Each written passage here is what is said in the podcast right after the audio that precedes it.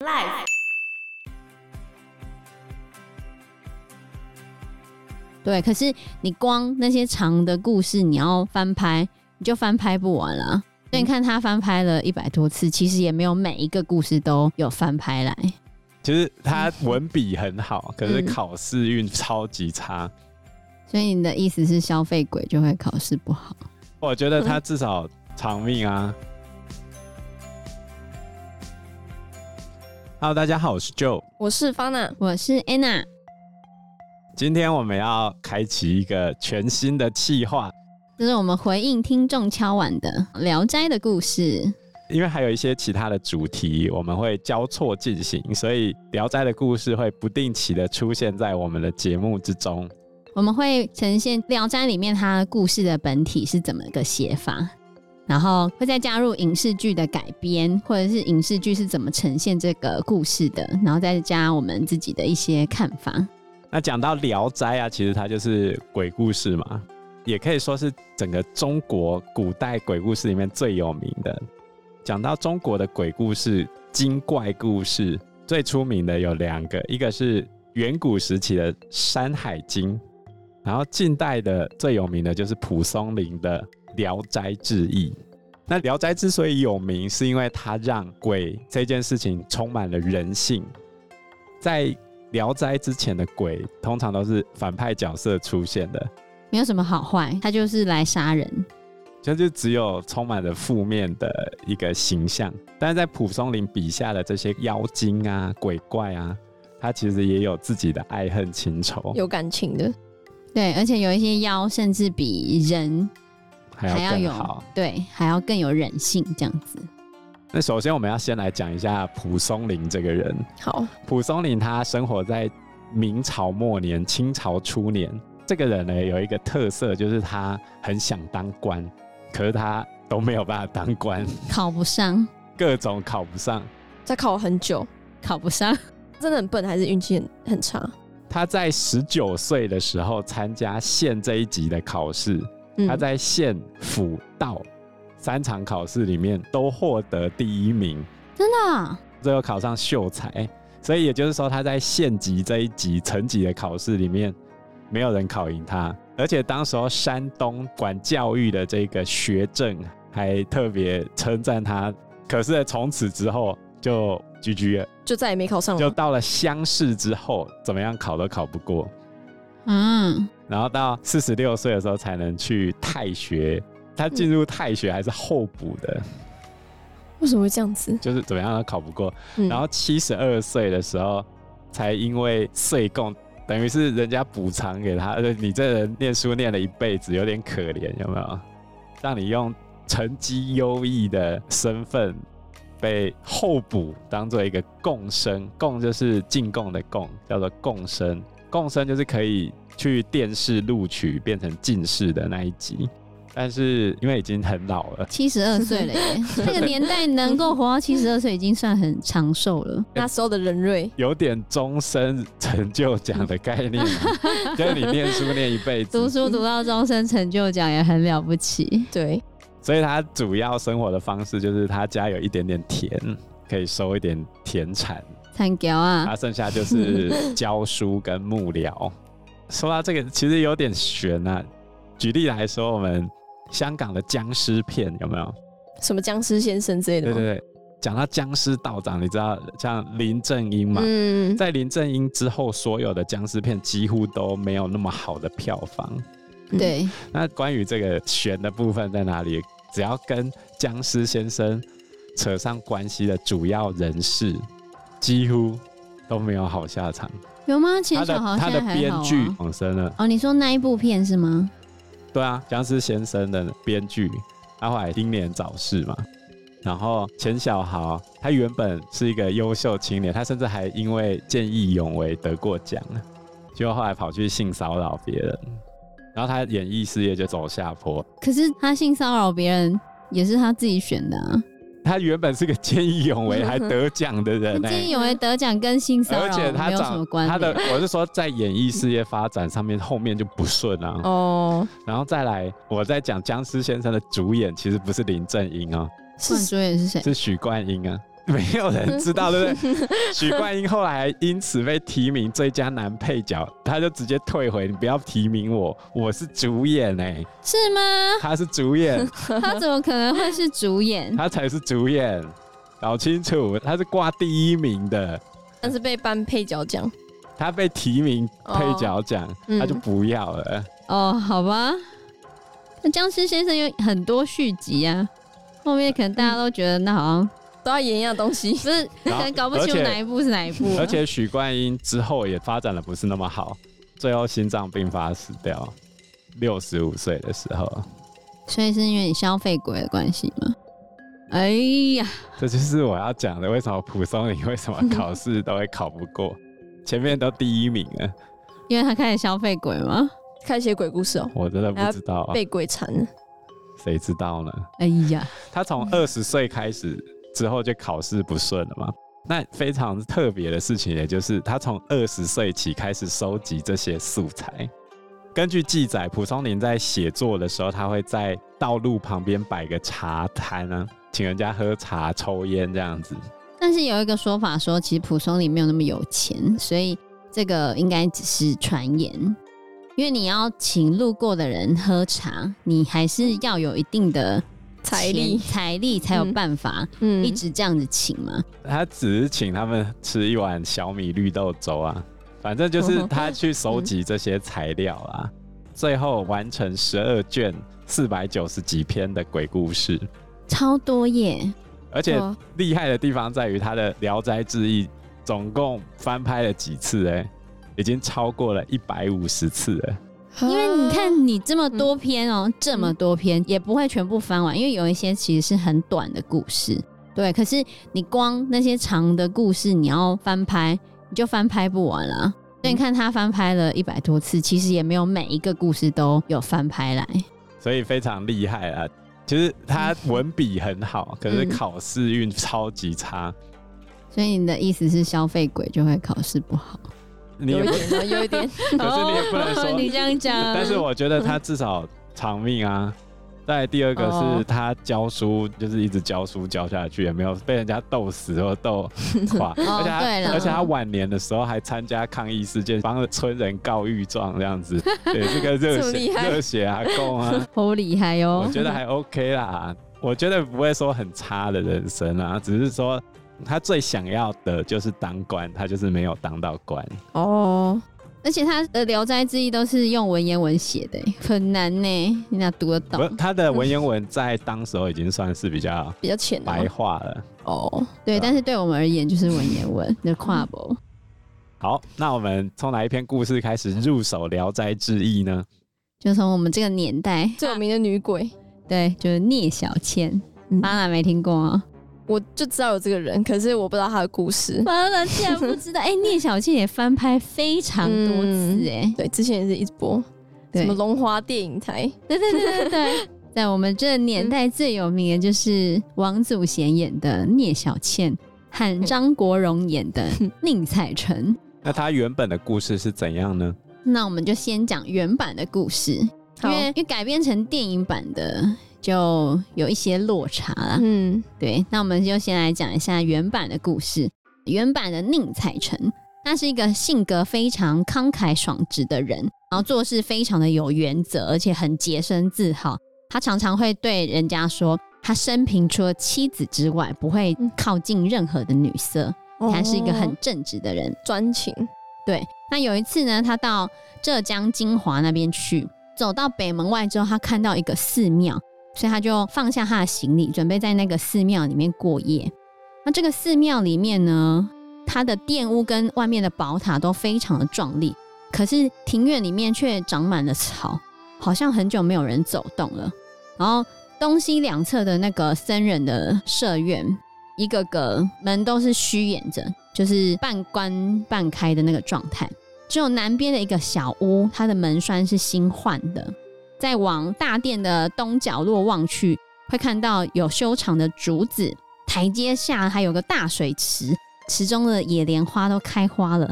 他就非常喜欢这边幽静的环境，而且当时又刚好赶上学官到金华来测试秀才，城里面的那些客房租金都上涨了，所以他就想说，他就住在这里。然后他一边散步一边等着里面的僧人回来，想说要跟僧人说，我在这借住一晚。这时候呢，有一个壮士走了过来，打开了南屋的门。宁采臣就赶快过去跟他敬礼，跟他说明他自己今晚打算留宿在此。就那个壮士说：“这边没有屋主，我也是经过此地住下来的。如果你不觉得这边荒凉的话呢，那你就也跟着住下来吧。”宁采臣就很开心，他就铺着干草当做床，把木板当做他的桌子，就打算在这边住。然后在这天夜里，月色非常的明亮，他就跟那个壮士在佛殿廊下促膝谈心。然后那个壮士就跟他说：“我姓燕，名赤霞，就燕赤霞。”宁采臣觉得他应该是个赶考的秀才，可是听他说话的声音又不像当地浙江人呢，然后就问他说：“他家乡在何处？”那个壮士就说他是外地人。后来他们聊了一下天之后，就回去睡觉了。然后宁采臣因为住这个地方，他觉得可能认宠吧，刚开始睡不太着，他就突然听到房屋外面有人在讲话的声音，很像有人。他就看到短墙外面有一个小院子，院子里面有一个四十多岁的妇女，还有一个老太太，弯腰驼背的正在月下说话。然后这个妇女就说。小倩这么久了，为什么还不回来呢？然后老太太就说：“大概快回来了。”但是老太太很明显的透露出闷闷不乐的神情。后来这个妇女就讲说：“这丫头等一下来了，就好好的念念她。”然后他们刚讲完话的时候呢，就有个十七八岁的姑娘走过来，长得非常的漂亮，非常的艳丽。然后老太太就笑着说：“哎，背地里不应该讨论别人呐，我们正在唠叨。”你这小妖精就这样子悄无声息的来了，幸好没有说你的坏话。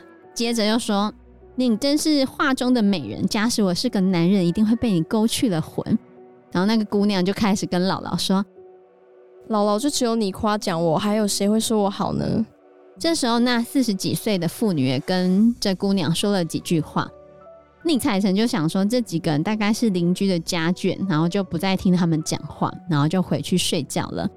后来，宁采臣的睡意已浓，刚要睡着的时候，就觉得有人到了屋里，他赶快起来，原来就是北院里的那个姑娘。这时候，他就开始问这个姑娘：“你到底是何用意？”就这姑娘就笑着说：“看今晚月色这么美好，我想要跟你亲热一下。”这时候，宁采臣板起脸孔，严肃的说：“你不怕别人讲闲话，我会怕。”你一旦失足，就会失去廉耻，这不知羞耻的家伙。这时候，这姑娘就说：“这时候又没有人会知道。”宁采臣忙着要赶姑娘走，姑娘徘徊着，还想说什么。这时候，宁采臣又大声喝道：“快走，不然的话，我就要喊南屋的人进来喽！”姑娘就开始觉得很害怕，这才刚退下之后，又走了回来，拿出一锭黄金放在被子上面。宁采臣抓起黄金就把它扔到屋外，说着：“不义之财，不要弄脏了我的东西。”这时候，姑娘惭愧地走出屋外，捡起了黄金，自言自语地说：“这真是一个铁石心肠的男人。”第二天早晨，有一个从兰溪这个地方来的书生，带着一个仆人来参加考试，住在东厢房。没想到夜里突然暴毙死了，只见他的脚心有一个小小的孔洞。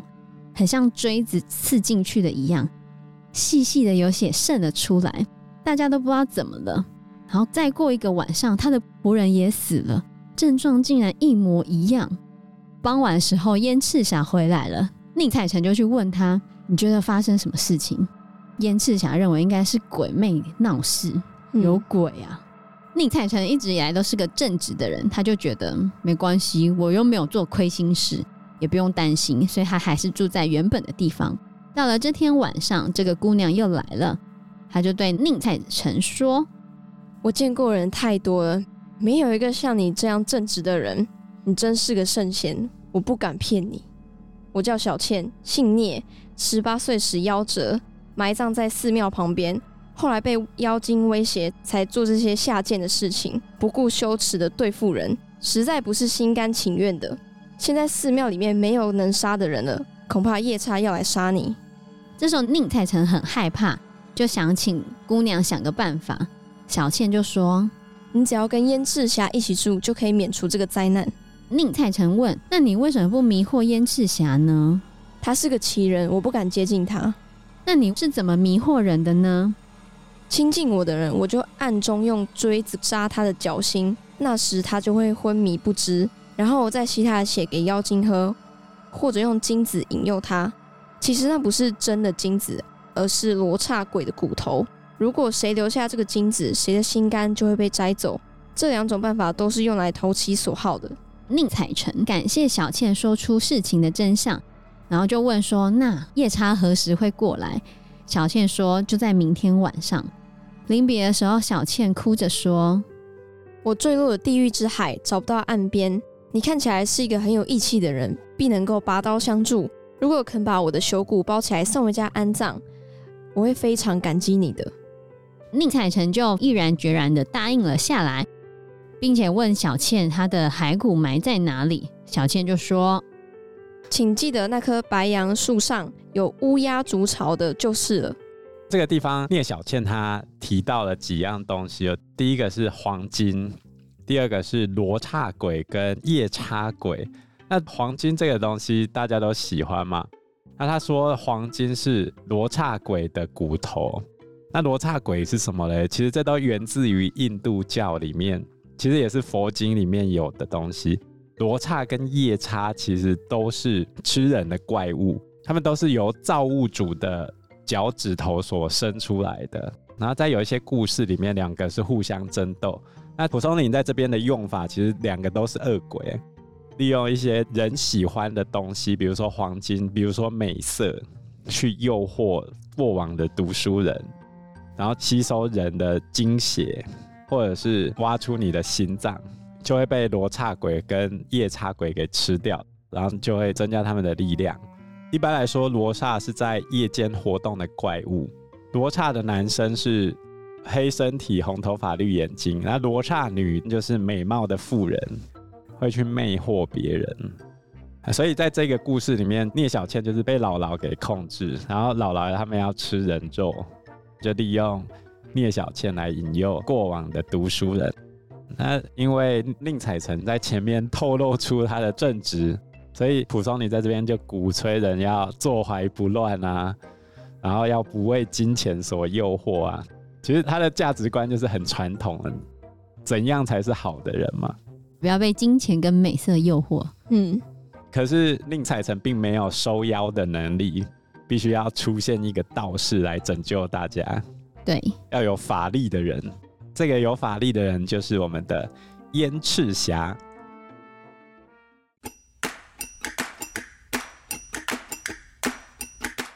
好的，又来到我们冷知识的单元了。接续我们上一个节目的内容，那我们这一集要来讲古代的有钱人到底怎么上厕所，来介绍一下最了不起的上厕所人。在魏晋南北朝时期，那时候世家大族就是非常有钱嘛，有些人还会比拼谁财力比较了不起。比如说之前就有一个非常有钱人，叫做石崇，嗯，石头的石，崇拜的崇，然后他超级有钱，连上厕所都要展露出自己多有钱。于是呢，他要上厕所的时候要有十几个婢女。十几个婢女干嘛帮他擦屁股？女生呢，在旁边，而且都要正妹哦，帮他擦屁股，是吗？伺候他上厕所。对啊，伺候他上厕所啊。为什么？他是穿很多衣服，要一件一件脱下，一个人拿一个东西是吗？不然那么多人是站在旁边干嘛？看他。然后只要他上完厕所，就帮他把所有衣服全部换掉，换新衣服，然后再走出来。哦。所以你你就知道，第一个是他厕所有多大间。可以塞那么多人进去陪他上，然后再来他多浪费，人家上完厕所是擦屁股，是衣服全换掉？那衣服就丢掉啊？是不要了吗？还是拿去洗？没有，就他就只有讲说他换新衣服，哦、应该以他有钱的程度，应该就直接不要了吧？那他们厕所跟卫浴是合并在一起的吗？当然不在一起，厕所会臭呢。哦，后来慈禧太后也有一个跟厕所有关的故事，跟盛宣怀有关。这个盛宣怀算是清朝政府末期的一个财政的大总管。慈禧太后有一次就出门嘛，要去参拜西陵，就是祖先的坟墓，算是扫墓参拜这样子。结果盛宣怀就特地帮慈禧太后准备一辆花车，花车里面很大哦，车子大到里面有一个小门，门里面有马桶，然后那个马桶他就把它叫做如意桶，放上黄沙，上面有水银。水银，对对，慈禧太后只要拉完之后就掉到水银里面，然后就看不到了。然后厕所的外面还用丝绸熔断装饰，然后变得非常漂亮。看到那个花车就知道慈禧太后在里面上厕所。那说到这个厕所跟马桶啊，其实还有一个冷知识，就是我们现在用的免治马桶的英文知道叫什么吗？不知道，不知道，就是 washlet。其实这个不是免治马桶的意思哦，这是 TOTO 本身的那个牌子，就叫 washlet。哦，所以你在电视上会看到 TOTO 在卖 washlet，这是他们独有的，只有 TOTO 的才叫做 washlet。就它，就是它的其中一个产品啊。嗯、不过早期免治马桶推出的时候，没有人要用，很奇怪吧？会觉得可以避免痔疮哎。对啊，印度人也都是用水洗的，啊，他们有那个很强力水柱可以来冲，他们那个很强哎，欸，这是拿来冲，就是拿来冲便便，还有冲厕所了哦。他们就会拿一个就是水柱，我觉得那种小水柱，有些很像拿来浇花的那一种，啊，哦，他那水柱很强啊，那就拿那个来冲屁股，冲力很强，就像冲一次全身湿哦。不会，你要小心一点呢，啊。嗯好，那关于马桶跟厕所，其实还有很多的故事可以讲哦。我们下一集待续哦，敬请期待。那我们这一集节目就到这个地方喽。好，谢谢大家，谢谢大家，拜拜，拜拜，拜拜。